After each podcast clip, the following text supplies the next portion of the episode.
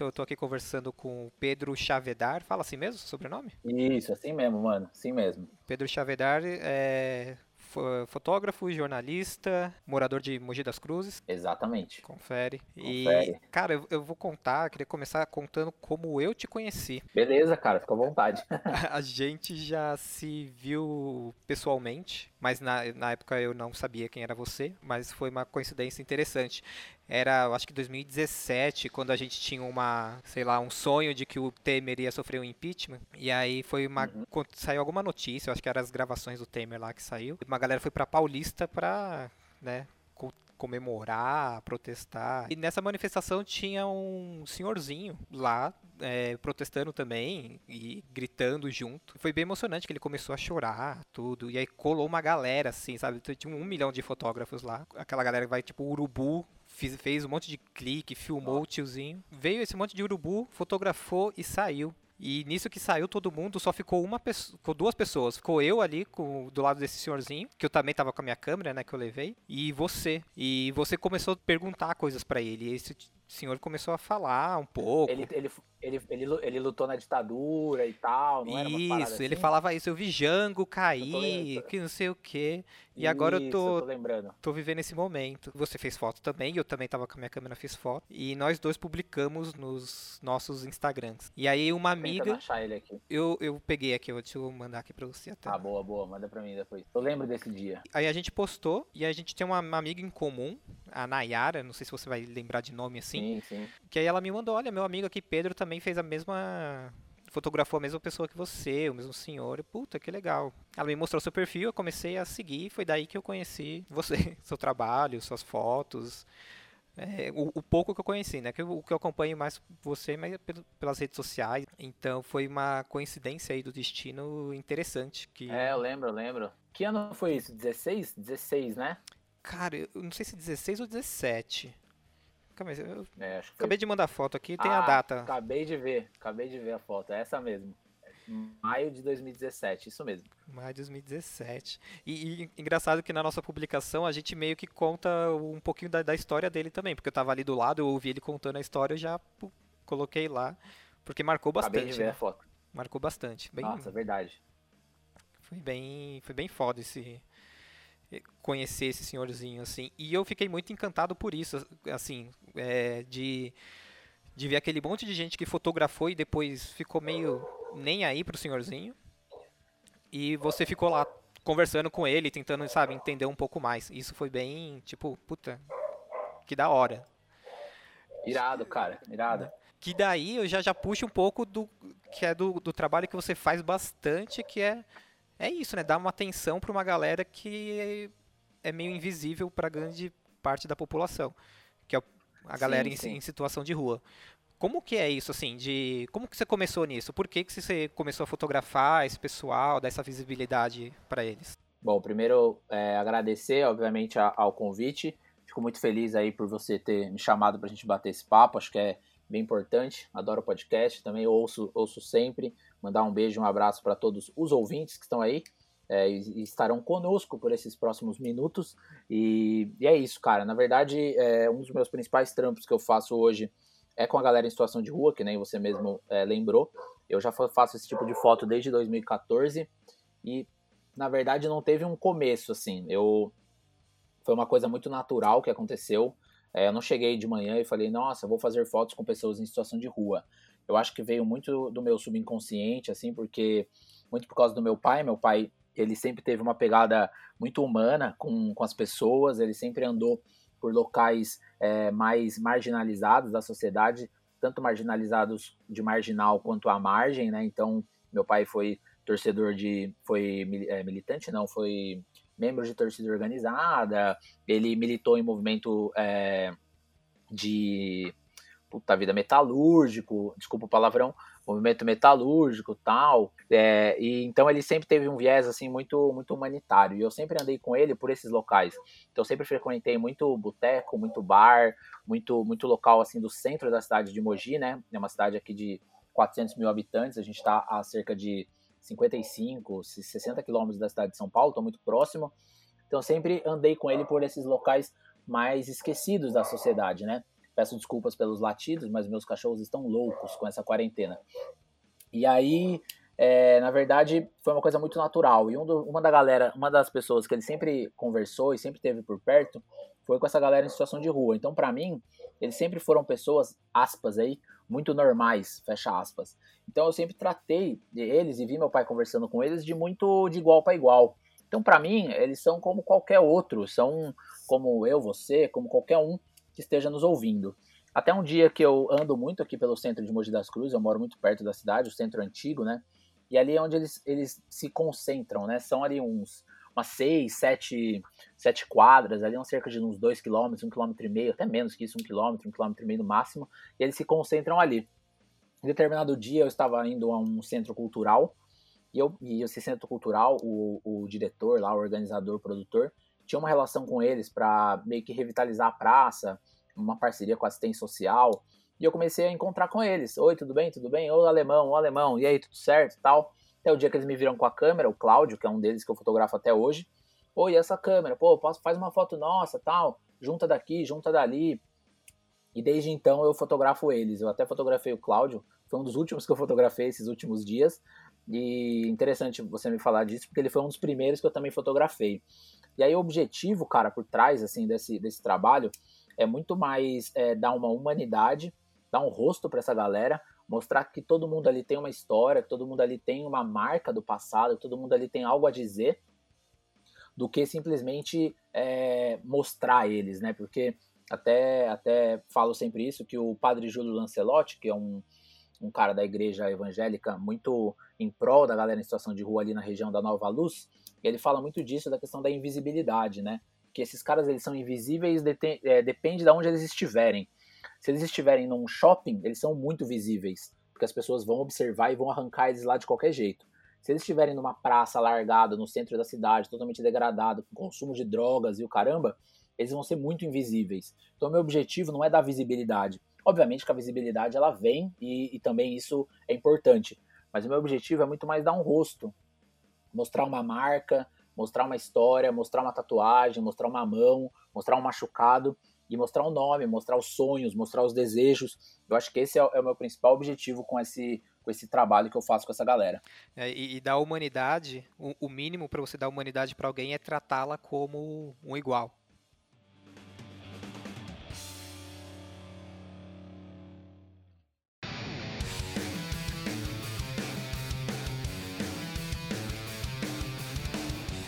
E você até citou aí o Cloud, né? Com é um cara que você já tem um contato Seis de anos já. Anos. Seis anos, velho. Seis é, anos. É, acaba criando, criando uma relação forte. E eu lembro, eu não, eu não, lembro com detalhes, faz um tempo que eu vi que você postou uma vez de uma, alguma situação que roubaram sua câmera, seu equipamento. Isso, isso, essa foi demais. E me, me conta um pouco disso aí. Como Vou contar. foi? Cara, isso aí foi surreal, na verdade, né? Mas isso mostra muito a questão do respeito, né? E a questão do, uhum. da intimidade, né? Que você falou, né? Eu tava numa hamburgueria no centro de Mogi, bem no, no miolo ali do caos, vamos dizer assim. E de repente eu vou embora e o meu vidro do meu carro tá quebrado. Aí beleza, quebraram. E obviamente que nem me liguei, deixei minha mochila no carro, né? Aí fudeu, roubaram meu carro, roubaram minha mochila. E eu tava com meu Mac, meu computador, com bateria da câmera, HD externo, cartão de memória, enfim, um Mac assim, tipo, sinistro, paguei uma fortuna, né? Mas enfim. Porra, aí é. Aí beleza. Aí beleza. Aí rapidamente, muito calmo assim, eu falei, beleza, se eu fosse. E eu vi que tinham roubado vários carros. Eu falei, ah, é coisa de noia, né? Aí você começa, coisa de cara que rouba pra, pra ir embora. E do lado de um dos carros tinham algumas bolsas femininas. Que os caras tiraram algumas coisas de dentro e jogaram a bolsa. Aí eu já falei, pronto, o cara queria coisa pequena, para tentar trocar por droga, alguma coisa assim. E ali é muito, ali é ali onde eu tava é muito passagem do centro para alguns pontos de tráfico aqui na cidade. Isso pensei assim, puta, já era, talvez, não sei de onde veio esse pensamento, né? Mas, mas veio. Falei, beleza, se o cara roubou 3, 4, ele vai trocar por droga em algum lugar. Aí já fui num ponto que eu conhecia, que eu conhecia umas pessoas, uma praça, já vi que não tinha ninguém, já descartei uma. Aí conversei com os caras da polícia que estavam na rua, eles foram em outro ponto. Falei, ah, beleza, qual sobrou? Aí fui num outro, numa praça bem central da cidade, praça ponto zero da cidade. Aí cheguei lá, vi uns 10 caras assim, aí eu falei, pronto, vou lá. Eu tava com meu, um grande amigo meu, ele falou, não, mano, não vai, não vai. Isso era meia-noite. um frio do caramba, que em Mogi é muito frio, em determinadas épocas da cidade. Tipo, faz 10 graus, 11 graus, assim, dependendo do, do, do mês. Aí beleza, falei, não, vou lá, vou lá. Uma névoa do caramba. Aí cheguei, ô Pedrão, pá, os caras começaram a ficar agitados, Pedrão, pá, que os caras muito louco. Eu falei, ó, oh, mano, o bagulho é o seguinte, me roubaram. Os caras, como assim te roubaram, mano? Como assim te roubaram? Vou matar, vamos atrás, vou matar. Falei, calma, mano. Me roubaram, me roubaram, aconteceu isso, aconteceu aquilo. Não, onde é que foi? Começou a muvucar. 3, 4, 5, 6, 8, 10. E os caras, não, vou matar, vamos pegar, vamos matar. Eu falei, pronto, você, você coautor de um homicídio, né? Não, vamos matar. Eu falei, não, rapaziada, o bagulho é o seguinte, é isso, isso, isso. Aí, de canto, tinha um cara que era o Fernando, que era um dos caras mais cascudos, assim, que tinha. Ele muito violento, ele foi preso várias vezes, ele até faleceu, morto pelo, pelo, pela uma facção criminosa do estado de São Paulo, vamos dizer assim. Aí ele foi morto pelo PCC, e aí, enfim, aí ele chegou para mim, me chamou, falou, Pedrão, vem aqui. Aí eu falei, caralho, fudeu, né? Aí ele falou assim, é, como é que era a sua bolsa? Eu, tal, tal, tal, tal, tal, tal. Nessa que ele começou a me contar, atrás dele tinha um montuado de roupa deles, assim, né? E eu vi minha mochila. Eu vi minha mochila ali. Aí eu falei, pronto, beleza, descobri. Vamos ver se, eles vão falar. Daí eu falei, ah, como é que é? Dele, ah, eu tal, tal, tal, tal, tal. Ele, tal, eu tal, expliquei a mochila, dei todos os, os detalhes, aí ele foi lá no meio das coisas dele, puxou assim e me entregou a mochila.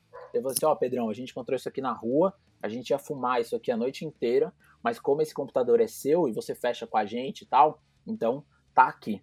A história que eu soube é que dois deles estavam voltando de um ponto de, de, de, de uma biqueira, encontraram a mochila no chão, só com o meu computador, é, porque aí levaram é, carregador de bateria, levaram HD externo, levaram umas coisas pequenas assim, e deixaram o computador. Aí eles encontraram o computador e falaram: Nossa, vamos fumar essa, esse computador a noite inteira. Foram lá pro, pra praça, e aí eu cheguei tipo 10 minutos depois. E aí o que a gente conversou lá, eu e eles, é que o meu computador ele tem muito adesivo, né? Um computador cheio de adesivo, assim. E aí o cara possivelmente que roubou falou: Puta, isso aqui é muito, muito, muito pala, né? Muito fácil identificar, muito fácil, né? Muito fácil identificar, né? E aí deve ter deixado o computador. Mas isso mostra a minha relação de confiança, sabe? E isso eu construí durante cinco anos, porque isso foi acho que ano passado, é, foi acho que ano passado. E aí eles falaram: ah, a gente só vai te devolver porque é você. E mostra muito isso que você falou na questão da, da intimidade e da, do respeito, né? Eles falam muito disso, de respeito. Acho que isso é interessante essa história. Legal que você tenha lembrado. É, é bem, é bem simbólica, sim, né? Sim, não, é, me, me marcou bastante. Essa, né? questão, essa questão da intimidade, só te cortando, desculpa, eu acho que é muito importante para você ter uma boa foto, né? Já que a gente está falando aqui num podcast de fotografia, eu acho que é muito importante isso. É, nem sempre eu faço a foto, isso é importante também. Às vezes a gente é muito afobado e a gente quer fazer a foto a todo custo. Não, quero fotografar, quero fotografar. Vá, vá. Às vezes você não precisa fotografar na primeira vez. Eu tenho, eu tenho gente que eu fotografei durante dois anos depois. Sabe? Tipo, eu tenho uma menina que ela até sumiu. Dizem que ela se converteu, virou evangélica e tá na praia. Ela chamava Bárbara, usuária muito forte de crack. Ela teve acho que dois ou três abortos. Ela era tipo assim, ela se abria muito comigo. Mas eu tenho, sei lá, duas fotos dela em seis anos.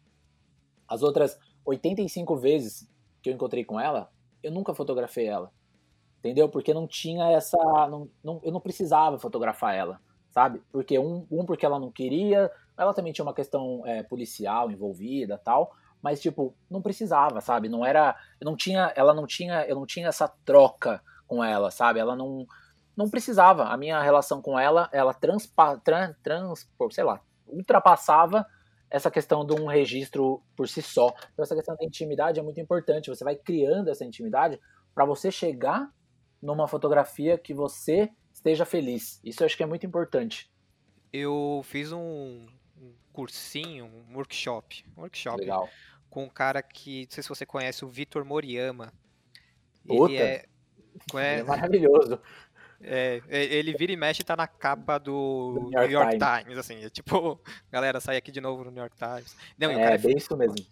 E ele fez uma série é, de fotos, ele fez até um, um, mini documentário, que eu não vou lembrar o nome do documentário, mas é de uma molecada no Nordeste que surfa em ônibus.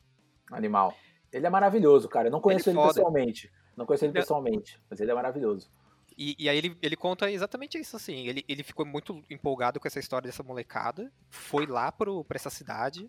Puta, eu vou achar esse link, vou deixar aqui no, na descrição desse podcast para quem quiser ver. E ele encontrou, conseguiu encontrar essa molecada, mas é isso, assim, sem levar câmera, sem nada. Ele falou, eu quero conhecer vocês tal. E começou a dar rolê, subiu, surfou no ônibus no, nos ônibus com a molecada. E depois de uns dias voltou lá com câmera e tudo, e aí começou, sabe? Que e ele foda. fala, meu, se, se, o primeiro contato já fosse com uma câmera na mão, nossa. O pessoal foge, né? Assusta. Pode, é, pode, então, pode. você ter essa calma de, de criar essa relação. É difícil, um... né? É difícil, é difícil, porque às vezes a gente é muito ansioso e, tem, e o digital nos proporciona isso, né? Você tá com uma câmera é, com um cartão de, sei lá, 16 GB, 30 GB, você tem 7 milhões de fotos para você fazer, né? E a gente é muito ansioso, a gente quer muito as coisas é, instantâneas e quer muito já postar no Instagram e quer muito Sim. calma, né? Tipo, calma, vai, vai uma, vai duas, vai três. Às vezes na primeira sai. Eu tenho gente que eu fotografei de primeira em 30 segundos e nunca mais vi o cara. É interessante? É interessante. Às vezes, beleza, foto pela foto ali vale, tal, legal. Mas também, às vezes, eu gosto de muito de conhecer a história, sabe? Eu acho que isso engrandece o resultado final, engrandece o registro final. Mais para mim, Pedro, do que talvez para quem, para quem vai ver tal. Porque às vezes também eu não conto tudo, né? Tem isso também. Tem muita uhum. coisa por uma questão de respeito, por uma questão até de eu conseguir entrar lá no meio. Tem muita coisa que eu não falo. Porque eu sei que as pessoas vão ler e aí pode surgir problema para mim. Um exemplo claro disso é tacar o fogo nas cabanas de, de alguns caras. Ah, eu não sei quando as pessoas vão ouvir isso, mas foi no, no meio de. no começo de abril. Começo de abril, tacaram fogo e sete pessoas foram quase queimadas. E eu sei quem foi o responsável, sei não, né? Eles acham, né? Mas no fundo eles sabem quem foi, eles me falaram, me falaram como foi, eles me contaram um pouco de como foi, só que isso eu não contei. Porque, tipo, eu sei que isso pode trazer um problema porque eu não sei para quem eles contaram. Daí fala, puta, a gente contou isso pro Pedro e o Pedro foi lá e contou para todo mundo. Então, nem tudo também a gente é falado, sabe? Nem tudo a gente, a gente guarda pra gente. Porque isso também é, impõe respeito, isso mostra que eu tô junto com eles, isso me dá uma legitimidade, isso me dá uma liberdade, principalmente de estar tá próximo de algumas coisas que não é todo mundo que consegue estar, tá, né? Muito por causa desse, desse respeito e dessa troca. Sim. É, às vezes é, é, isso, né? Nem tudo é publicável, nem tudo deve ser contado, e nem tudo deve ser fotografado também. Coisa que a gente deve guardar pra gente mesmo. Exato, exato. Que, que até cai um pouco nisso que você falou, desse momento que a gente tá do digital, que a gente consegue fazer um milhão de fotos com o nosso celular, que Sim. acaba rolando de, em pessoas de situação de rua, aquela foto que aí já entra muito mais numa questão ética mesmo de aquela foto que a pessoa nem sabe que foi fotografada né? Sim. A pessoa acaba tendo, fazendo aquela foto muito mais pela estética, pela emoção Sim. que passa, do que Sim. qualquer outra coisa. E isso é uma parada que, que até eu acompanho muito fotografia de rua e discussões sobre fotografia sim, de rua. Sim. E, e essa situação ela é bem, ela é sempre pontuada assim, né? Tipo É polêmica, né? polêmica, sim. Eu, eu, eu faço esse tipo de foto, cara, não vou mentir para você não. Eu tenho muita foto, eu faço. Eu tenho muita foto de gente assim, é, eu, vamos dizer que eu trabalho com duas linhas, vamos dizer assim. Uma que é essa questão humanitária, que é uma questão de rosto, de marca, e eu também faço uma linha, depois, depois no meu Instagram até tem, depois eu te mando para você ver também, que eu chamo, que até uma pessoa em situação de rua me contou, que eu chamo de opróbio. Não sei se você sabe o resultado da palavra opróbio, vou até colocar no Google para ler exatamente com você. Opróbio é a desonra, é a coisa que produz desonra e vergonha pública chama opróbio, opróbrio, grande desonra pública, degradação social, vergonha, vexame, caráter daquilo que humilha, degrada. E aí ele fala aqui, ó, estado ou condição que revela alto grau de baixeza. É, esse tipo de ensaio que eu faço, eu faço menos ele, que eu chamo de opróbrio, que até um cara em situação de rua que me contou essa palavra, que ele disse que ele estava nessa situação, que é o resto do resto, a degradação, o vexame máximo. É o estado de condição máximo de baixeza. Que eu faço essa galera como se eles fossem um paralelo ao chão. Mas eu faço muito de perto. Eu faço a um metro do cara. Eu não faço isso, isso que você está me falando, talvez seja aquele, aquele horizonte do cara deitado, tal, não sei o que. Eu faço esse segundo tipo de foto porque eu quero. Aí entra um dos caras que eu mais gosto, que é o Maurício Lima, também New York Times, que ele fala muito da gente fazer as pessoas se engasgarem ao ver uma foto. A minha fotografia é de choque. Eu quero que as pessoas olhem, olhem para ela e se engasguem, seja positivamente, soluçando, sabendo uma história tal, ou tomando um chacoalhão. Esse segundo ensaio dessa galera no chão, eu faço para fazer a galera tomar um chacoalhão. Para justamente o feed do Instagram e o feed do Facebook, o cara, tipo, ter um, sabe, um cruzado ali e falar: caramba, isso aqui tá aqui. Mas eu tomo um cuidado. É, eu nunca mostro o rosto. Uhum. Eu sempre tento mostrar é, é, como se fosse, como se eles fossem vultos, como se eles fossem, entre aspas, também aí, pelo amor de Deus, sacos de lixo. Então aqueles sacos de lixo preto e eles, sabe aqueles caras que dormem na rua e coloca a coberta no corpo inteiro, assim, você não sabe o que, que é e tal. Eu sempre vou por essa linha, tipo, de não mostrar o rosto, de não mostrar, tipo, uma tatuagem. Eu mostro, às vezes, um pé, às vezes, uma mão, para mostrar que ali tem uma pessoa. Mas é muito delicado isso mesmo. Existe uma. Isso aí já me criticaram, esse tipo de foto já me criticaram.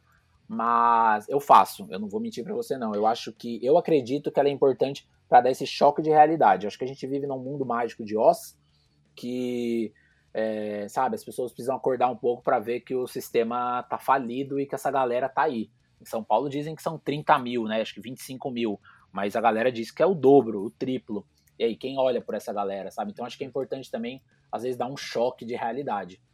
Mas no, no, no, seu trabalho, eu acho que essa foto, você ter falado, né, que já sofreu algumas críticas, mas o seu trabalho ele é, já é muito conhecido por fazer essa denúncia, vou chamar assim, das uhum. pessoas de situação de rua. E você traz um outro olhar diferente, né? Sim, mas, sim, mas ainda sim. assim tá dentro do contexto do seu trabalho.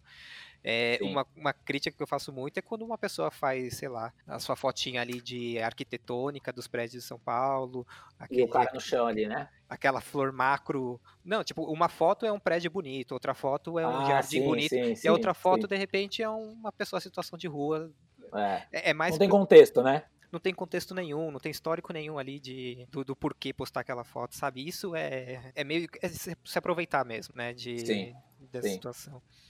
É, e... eu acho que não tem um contexto, é isso que você falou, né? Não tem um, um, um conjunto ali de, de, de narrativa, vamos dizer assim, né? Sim.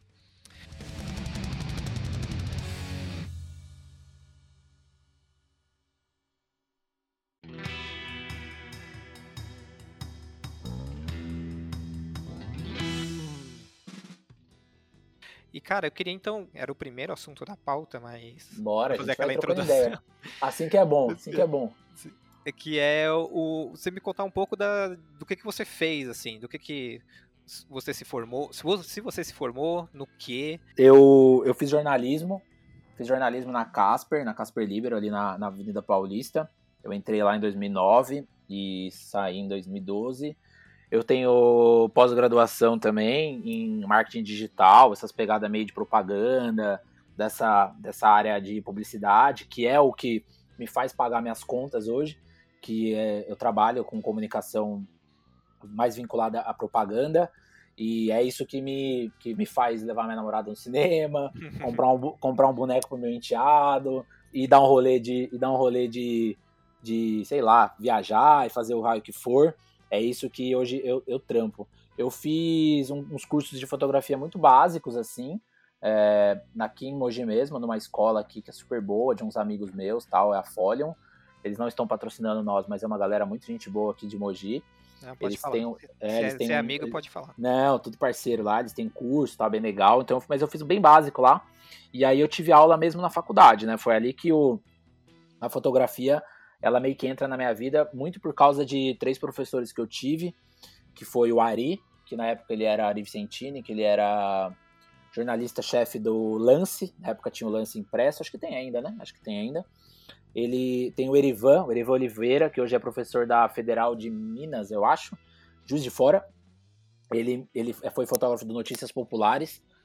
E a Simoneta, que ela é uma especialista técnica e e estudiosa da fotografia mais na parte semiótica tal, ela é colunista do Estadão. Então eles que me deram esse start assim para fotografia mais de fotojornalismo, mais fotodocumental, porque antes da faculdade eu fotografava show de rock. Então eu era na época do movimento emo eu andava muito em show de rock, andava muito nessa esse meio underground assim mesmo, tocava um violão, uma coisa ali, mas nunca tive banda, nada disso, e eu tinha amigos que tinham. E eu sempre queria estar junto, queria estar perto e tal. E eu já tenho uma relação com a foto, porque meu avô fotografava muito, mas eu nunca sonhei em ser fotógrafo. Isso é muito interessante falar, porque as pessoas, não, quando eu era pequeno, eu pegava a câmera, sabe essas coisas? Pegava a câmera tal. Tipo, nunca tive isso, assim. Meu sonho sempre foi fazer jornalismo, trabalhar em redação, sentado na, na, na, na mesa, com o pé no lixo, sabe? Escrevendo, assim. Ou cobrir conflito. Então, eu sempre quis, é, sabe, ir pra guerra, ir questão humanitária, isso eu sempre quis. Mas a fotografia ela meio que margeia um pouco esse meu sonho por causa de algumas coisas. Meu avô, como eu falei, ele sempre fotogra sempre teve álbuns de fotografia e passava vídeo, juntava minha família inteira para ver vídeo, sabe aquelas coisas de domingo assim. Então meu avô sempre teve isso. É, eu tive uma experiência interessante que eu fui, acho que em 2001 ou 2000, não lembro. Eu tive na desativação da casa de detenção do Carandiru e eu lembro que eu fotografei lá dentro, e eu tenho essas fotos até hoje, então ali Caralho, eu já comecei a. Foda. É, eu tenho essas fotos impressas, preciso achar, mano, que eu não sei onde é que tá. Mas eu lembro que eu fui com meu pai lá, exatamente, eu tinha 10 anos, meu pai falou. É, isso que eu queria falar, quando você é, tinha, velho. Eu tinha, tinha, tinha 10 anos, no, no, 10 anos meu pai falou, filho, vamos fazer uma viagem de domingo. Eu falei, papai, que legal. Ele, aonde vamos? Na casa de detenção. Foi tipo isso. E aí, eu lembro que eu levei uma câmera do meu avô, e fotografei algumas coisas, mas vem muito do, do, do cara, do Cidade de Deus, adorava Cidade de Deus, do, a do Acerola, acho que é era fotógrafo. Cara, sou muito fã do Tintin, que é um desenho do Hergé, que ele era um jornalista. Sou apaixonado pelo Peter Parker, Homem-Aranha.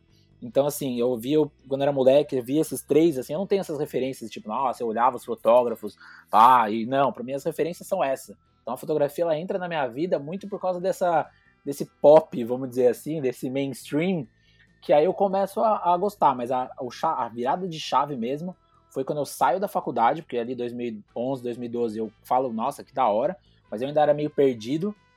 E aí quando eu saio da faculdade em 2013, que aí começam aqueles caos da, de São Paulo, manifestação uhum. e o pau comendo, aí eu entro de cara mesmo no fotojornalismo e falo, caramba, é isso aqui. Aí eu começo a conhecer as pessoas, porque eu tô na rua, tem manifestação todo dia, tal, tal, tal. Aí eu começo a conhecer as pessoas e daí vai embora, cara. Aí a gente vai e não para, assim. Acho que é mais ou menos isso, assim. Fiz um resumo aí meio demorado, mas acho que deu para entender. e você, só, você falou da, da faculdade, um professor, já me fugiu o nome que você citou, mas o que era do, do lance. É, eu não sei se daí que veio uma inspiração também, mas porque eu vejo que você faz muita foto de esporte e você faz muita foto especificamente do, do basquete do Corinthians, né? Faço, cara. Na verdade, é, eu gosto de futebol e basquete. Meu pai é corintiano daqueles é, que foi pro Japão. Então, é, tem ah, é, minha vida, minha vida, minha vida e o Corinthians elas são muito ligadas, assim. É, nem vou entrar muito nisso, porque senão a gente fica até amanhã falando. Mas a minha família é muito ligada ao Corinthians por várias coisas. E eu, sou, eu gosto muito de futebol, sempre fui em estádio, desde que eu me lembro por gente, eu tô em estádio. E o basquete eu também sempre fui muito apaixonado. Eu assisti NBA quando era criança, aquelas coisas. Em Mogi, o basquete foi muito forte lá atrás, nos anos 90, no começo dos anos 2000. Aí ficou muitos anos parado e voltou agora, em 2011. E eu tinha um amigo que jogava nesse time da, da retomada, que a gente fala aqui na cidade, né? Da volta do basquete para a cidade. E eu acompanhava ele nos jogos. Nessa época eu ainda não estava fotografando muito. Depois de um tempo, eu comecei a fotografar com alguns amigos, isso 2013 e tal. E eu tinha, eu fiz amizade com esses, com esses jogadores por causa desse meu amigo que jogava. Então, ao invés de eu ir assistir o jogo da arquibancada, eu ia assistir o jogo da quadra e falava, ah, já que eu vou assistir o jogo da quadra, eu vou fotografar. E aí começou. E aí eu fotografo o Basquete aqui desde 2013, 2014 também, faz uns seis anos. E nesse meio tempo, um dos meus grandes amigos que eu formei, que é o Gustavinho, ele foi, ele, ele foi transferido para vários times e ele acabou indo para o Corinthians. Ele jogou uma, duas temporadas no Corinthians. E uma dessas, ô Pedro, vamos, vem aí, vamos assistir o jogo, tal, pau. Eu ia assistir o jogo e já fotografava. E aí, pô, eu sou corintiano, um cara que é me tornou um grande amigo, sou apaixonado por basquete já era, entendeu? E aí, aí foi isso, cara. Mas é interessante que o meu tipo de foto de esporte, eu não faço foto do jogo, eu não, não gosto. Eu faço muito pouca foto do jogo. Muito por causa dessa minha característica mais de gente, assim, né? Então eu fotografo muito mais a torcida do que efetivamente o jogo, né? E aí vem uma influência muito forte minha, que é um cara chamado Gabriel Ushida. Ele mora na Amazônia, no meio de umas tribos indígenas há uns 3, 4 anos. Ele é um cara incrível. E quando eu comecei a fotografar, ele fazia um negócio que chamava foto torcida. E aí eu falei, cara, é isso que eu quero fazer de esporte. E aí hoje em dia eu só miro torcida, não miro campo, não miro quadra, não miro nada. Só miro a torcida mesmo. Que eu acho que tem essa questão da paixão, do povo, da emoção, da religiosidade. Então o esporte para mim é o povo mesmo, assim, não é o, o esporte da bola, vamos dizer assim, é o povo mesmo.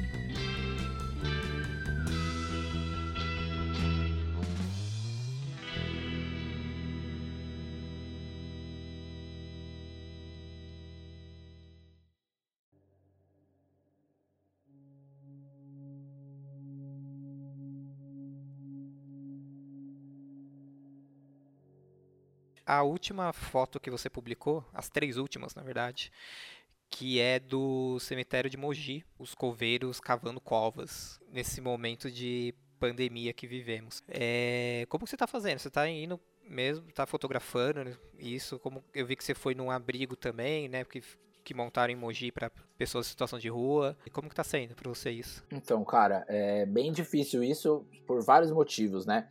É, um, porque a questão sanitária, obviamente, é, é perigoso, porque a gente está na rua, tá tendo contato com as pessoas. É, acho que esse talvez seja um dos principais, talvez seja o principal problema, né?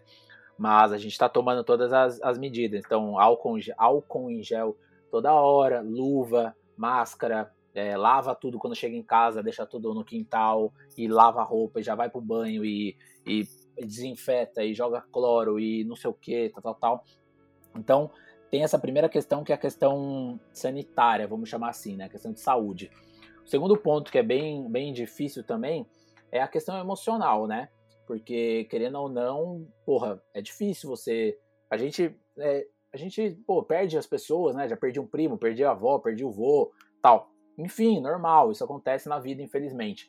Mas é, o fato de você ver 600 covas sendo abertas, você estando junto dessas covas, e, e um uma das coisas que eles estão abrindo lá é como se fosse uma galeria subterrânea que tem mais ou menos uns 5 andares, uns 5 metros assim de altura, e tem cinco andares. Imagina como se fossem gavetas, aquelas gavetas, né? Gavetas de, de túmulo que você coloca o caixão, e a gente entrou lá embaixo, é num, num subsolo assim. E cara, ali o negócio é tenso, cara, porque é, é gelado, é, é estranho. Então a gente anda num corredor bem grande, assim, deve ter uns 30 metros o corredor. Você vai andando, então a parte emocional, cara, é bem, é bem, é bem difícil porque ninguém tá é, acostumado, ninguém tá preparado para ver, sei lá, é, cinco, seis caras abrindo cova, né? É bem, é bem é, é, triste, assim. É, é uma parada que a gente ficou pensando. Eu, eu, acompanhei, fui junto com meu amigo Varley Kenji, que é um fotógrafo também, e a gente ficou conversando muito sobre isso, de tipo, caralho, é, será que precisa, primeiro de tudo, de tudo isso? Será que as pessoas elas estão preparadas? Será que aí vem uma segunda questão da, da questão da foto, né? Será que a nossa foto vai ser, que é aquilo que eu falei, né? Ela vai servir de alguma coisa para as pessoas é, se conscientizarem ou para as pessoas terem um pouco de, de noção do que está acontecendo. E a gente ficou conversando muito sobre isso. E também mais um ponto interessante, que aí traz para um cunho mais pessoal, é que essas saídas, essa, essa, essa, esse meu desejo de estar acontecendo, de estar acompanhando, de estar presente da história, ele me abdica de me relacionar e de me encontrar com a minha namorada, por exemplo, e com o meu enteado. Então, assim, porque eles estão de quarentena, eu tô na rua, então, sabe, tem, eu não vejo, por exemplo, eles há 30 dias. Então, também fico pensando nisso. Puta, será que vale pela fotografia? Será que vale para contar uma história? Eu não sei, não há certo e errado, entendeu? Mas é, é muito interessante isso porque há vários viés, né? Há viés, há o viés emocional, há o viés pessoal, há o viés jornalístico de contar a história, ao viés ideológico, que as pessoas ficam falando, ah, isso não existe. Teve gente que comentou no nosso Facebook falando que era fake. Tipo assim, não, minha senhora, eu estive lá, meu, meu tênis tá, tá sujo, tá sujo de, de terra. É verdade, a gente viu. Daí tem aquela coisa, ah, você faz isso para para difamar a prefeitura, pra, prefeitura não, para difamar o governo, porque a prefeitura aqui ela foi bem clara e falou que ia abrir mesmo, né? Então, assim, é, tá sendo bem desafiador. Questão da galera em situação de rua, eu acho que é um complemento desse meu trabalho que vem há tanto tempo. Eu não poderia deixar de estar num local exclusivo para eles, sabendo que eu faço esse trabalho desde 2014. E foi interessante porque eu pedi autorização para o pessoal de comunicação da prefeitura, que, eu, que, eles foram super simpáticos, super solícitos, liberaram para a gente. E aí o pessoal da assistência social falou assim: ah, a gente vai acompanhar vocês, porque, é, né, é, para vocês verem como é que funciona, tal, tal, tal. A gente pisou ali, ô Pedro, e aí, tá, ô Fulano, e aí? Eu conhecia metade da galera que tava lá. Aí a própria moça da assistência social, ela ficou meio assim, de tipo, caramba. E eu comecei, a, e aí entra aquela questão da parte da história, né?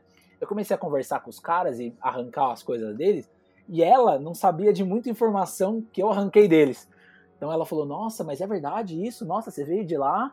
Nossa, mas você já foi preso? Nossa, sabe? Tipo, eu que não trabalho com isso consegui puxar muito mais informação dos caras do que a moça da assistência social que estava todo dia com os caras. Por quê? Não sei. Será que é respeito? Será que é aquilo que a gente falou no começo? Será que é intimidade? Será que é, é, é relacionamento duradouro que eu tenho com eles? Será que é porque eu trato eles sem essa questão da autoridade? Mas foi muito interessante, cara. Eu tô para voltar lá. Eu acho que vai ser bem interessante. Tá sendo, né? Muito interessante acompanhar isso. A gente também teve na construção do hospital de campanha que estão fazendo aqui para 200 leitos tal. E também foi bem triste, cara, porque são, sei lá, dois campos de futebol, assim, e é bem triste, cara. Mas a gente tá aí, a gente, eu acho que o nosso faro jornalístico, o nosso desejo de contar a história, de estar tá acompanhando a história, acho que isso é o mais importante, né? Faz com que a gente não fique em casa, mas obviamente com todos os cuidados, tal, e mantendo, mantendo isolamento, aquela, aquela questão toda. Mas tá bem, tá bem, eu acho que desafiador, sabe? Acho que é bem desafiador. E, e, Pedro, essas fotos que você está fazendo, tá indo para onde? Vai lá pro seu Instagram, que é o que eu mais acompanho. E vai é. para um veículo também, de Mogi? Não, eu não tô. É, muita gente pergunta isso, a própria galera que a gente fotografa pergunta isso. Ah, vocês fazem, porque aqui em Mogi tem dois jornais e uma TV, né? Só. Aí os caras, ah, é da TV Diário, que é, que é a TV daqui, da afiliada da Globo. Ah, é do Diário de Mogi? Não, não é. Aí os caras não entendem. Na verdade, não. A gente está fazendo um. Eu tenho um jornal que às vezes eu escrevo justamente sobre as pessoas em situação de rua, que é o Gazeta Regional, que é de um, de um amigo meu. Sempre me dão abertura total lá, eu posso escrever o que eu quiser, tenho total liberdade lá, então às vezes eu escrevo, acabo escrevendo uma coisa ou outra, mas na verdade eu faço por registro documental mesmo, assim, sabe? Registro histórico para daqui tipo 10 anos eu falar, caralho, olha, teve isso aqui em Mogi. Pode ser um ego meu, de tipo talvez, ah, eu estive lá, sabe uma coisa assim? Ah, eu estive lá, ah, eu participei disso. Mas eu, enquanto jornalista, eu, enquanto pessoa, enquanto mogiano, pessoa que gosta de fotografar, eu não poderia deixar de participar de um momento como esse, entendeu? Eu acho que é viver a história, assim, sabe? Aquela coisa, puta, no queda do muro de Berlim eu tava lá. Ah, no World Trade Center eu tava lá. Ah, não sei aonde eu tava lá. Ah, na pandemia. Não, tá aqui, ó. Eu tava lá, sabe? Eu acho que tem uma parada meio, da pulga do jornalismo mesmo, de querer contar história, assim, sabe? Independente do meio seja no Face, seja no Instagram, seja num jornal. Eu tô para escrever uma matéria maior sobre as pessoas em situação de rua. Talvez eu suba no Medium e tal, mas eu ainda tô colhendo porque eu quero fazer durante a pandemia. Então eu quero pegar mais alguns dias, registrar mais algumas coisas, mas também, tipo, mais por uma questão minha mesmo de, de ansiedade de desafogar mesmo a informação. Porque eu vi que você tinha, eu não sei se acabou ou só que não, não tá atualizando mesmo, o Everyday Emoji. Né? Como que tá esse, esse projeto? É, a gente deu um hiato. Um hiato. Cara, faz uns dois. Faz, é, um hiato é ótimo, né? É aquelas coisas de banda, sabe? Ah, a gente parou por momentâneo e tal. É, mas na verdade a gente deu uma parada faz uns dois ou três anos. Faz acho que uns dois ou três anos já. Por, por tipo, ah, tava uma parada meio, tipo, fazendo meio que mais do mesmo. A gente não tinha. A gente não sabia muito para onde caminhar, sabia se virava uma escola, se virava uma agência, se virava, sabe, um, um, um negócio de fazer curso, se, se expandia, se monetizava, como monetizava. Então a gente chegou meio que numa sinuca de bico. E aí também a gente estava produzindo, eu e os meninos, a gente estava produzindo muitas coisas individuais. A gente falou, porra, por que a gente vai ficar é, embaixo de um, de um nome, sendo que cada um pode fazer o que quiser, sabe? Então foi mais ou menos por aí, de tipo, ó, oh, mano, cada um cria a sua asa, e também a gente acredita que a gente conseguiu fazer o que a gente queria, que era divulgar a foto, que era expandir a fotografia na cidade. Então acho que o objetivo foi bem feito, sabe? Sabe jogador de futebol quando tá em fim de carreira? Que ele quer que ele quer jogar mais uma temporada, só que daí ele toma frango, erra o gol debaixo da trave. A gente achou melhor parar a carreira por cima, sabe? Parar no auge. E, isso, parar no auge. Tipo, ah, vamos parar por aqui, porque daqui a pouco a gente pode perder a mão. Daí eu acho que foi mais ou menos por aí mesmo que a gente decidiu parar, mas faz uns. Faz acho que uns dois, três anos já, cara. Por aí. Em algum momento você já tentou é, na verdade tentou não, porque eu já vi que, que nem deu uma pesquisada, rolou já matéria lá no G1 que tava com foto sua, de uma ação que teve com. Acho que uma ação foi de vocês, do Everyday Moginos, que era de um. Das lousas? Das lousas, exatamente. Das lousinhas? É, a gente, é, fez. fez. Fui eu, na verdade, eu fiz. Fui eu, na verdade, eu fiz. Você que fez. E hoje, é, você tenta emplacar alguma foto, né? A em, em algum veículo, manda para jornal, ou, ou não, está totalmente desencanado, está mais querendo registrar o momento mesmo para para posteridade. Eu acho, vamos dizer que é 50-50, né? Meio a meio, como diz os americanos, né? Eu tenho registro da ARFOC, que é a Associação dos Repórteres Fotográficos, é, mas eu confesso que por uma questão financeira, por uma questão, é, vamos dizer, disputa de mercado selvagem, vamos dizer assim, sabe? Eu acho que as agências, elas. Posso até aqui estar tá cuspindo no meu, na minha, no meu, como é que é? Na minha testa, mas não tem problema, isso para mim é muito claro. As agências, elas, elas pagam muito pouco, elas, elas é, não gosto desse termo, tá? Desculpa, mas elas escravizam a, o, o, trabalhador, elas, é, né? Estou tentando procurar uma outra palavra aqui, peço desculpas, mas elas forçam o trabalho a todo custo para elas ganharem, ganharem mais, o jornalista ganhar pouco, existe uma briga muito desleal.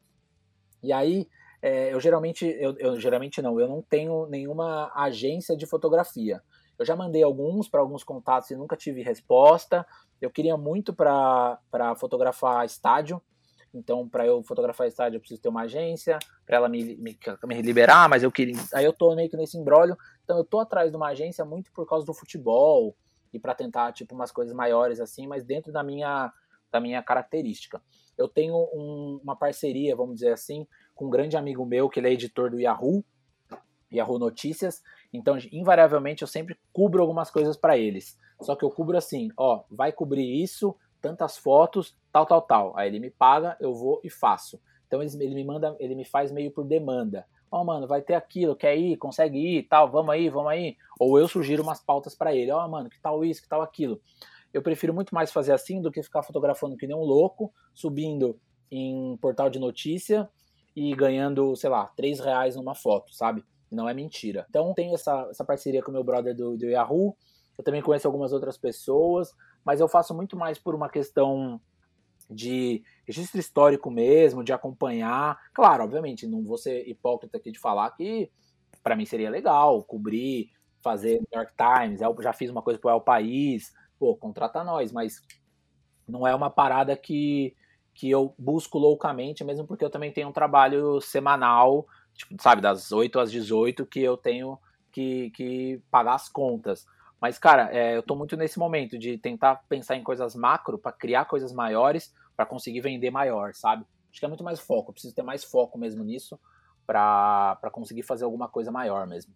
E essa parada que você falou de ter esse, esse trabalho sobre demanda, eu trago um aprendizado Exato. do, de novo, do Vitor Moriyama. Ele vai ser um dos nomes que eu quero trazer aqui para participar também do podcast. Que, que ele falava isso, assim, ó, para gerar esse trabalho mais sobre demanda, ele criava um projetinho, escrevia um projetinho ali de algumas linhas isso. e saía disparando para jornal ó, tem essa história aqui que eu quero documentar. Vocês topam bancar isso? Aí a galera ia, né? Aí paga. Mas é também o Vitor tem um histórico também que dá que dá essa garantia pro, pro contratante ali de que o trabalho vai ser bom. Mas é um pouco disso, assim, de acabar Sim. correndo atrás dessas histórias para gerar esse trabalho sobre demanda que acaba, né, falando de grana, pagando um pouco mais.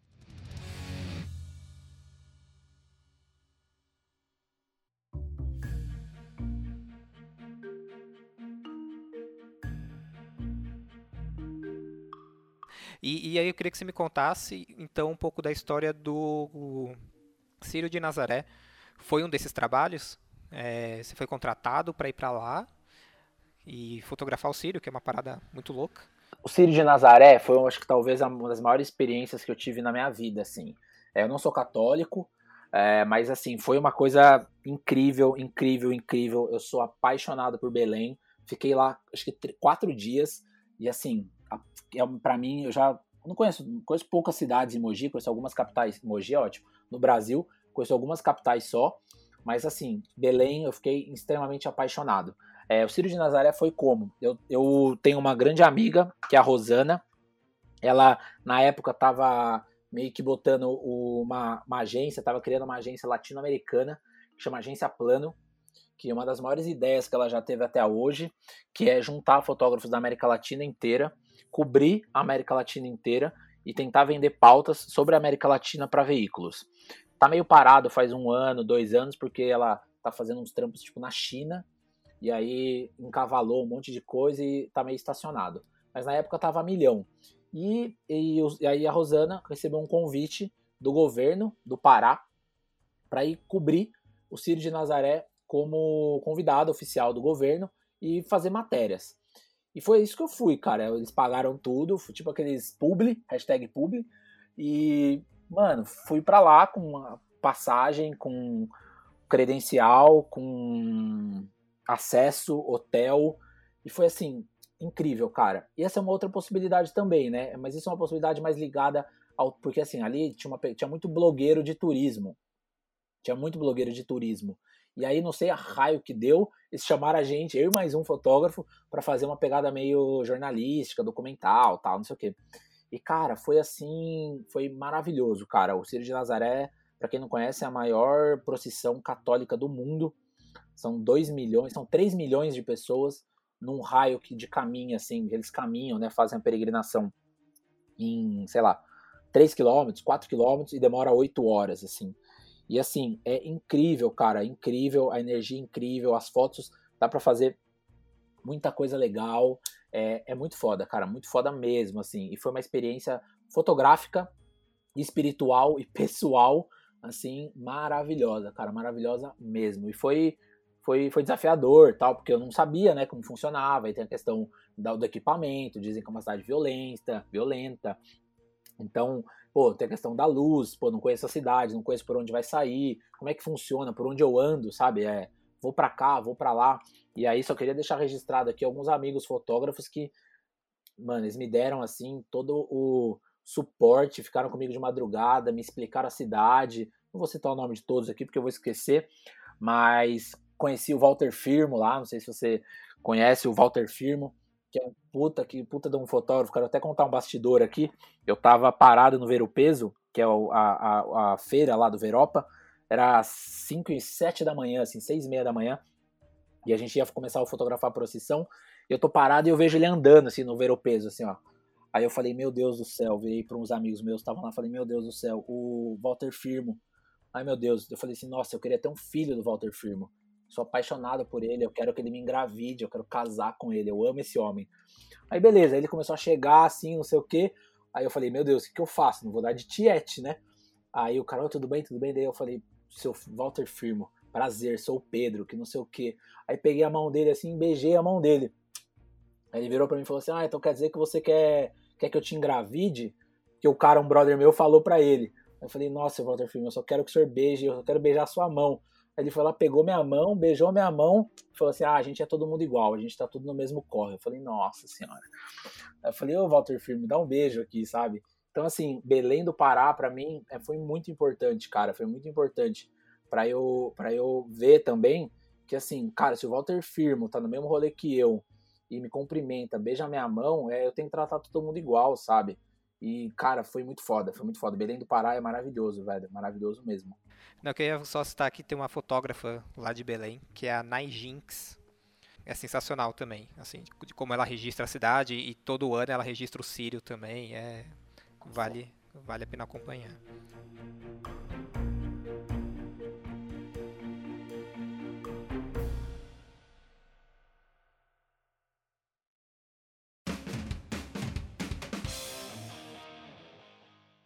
Pedrão, cara, eu quero agradecer pelo papo. Não vou mais te importunar Lógico. tanto, porque foi difícil essa gravação. Imagina. Um aviso aos ouvintes que no episódio passado eu esqueci de pedir essa dica para Charre, que foi entrevistada, mas que todo entrevistado ele dá uma dica que, não sei, pode ser de qualquer coisa que possa ser legal, que possa enriquecer alguém de alguma maneira.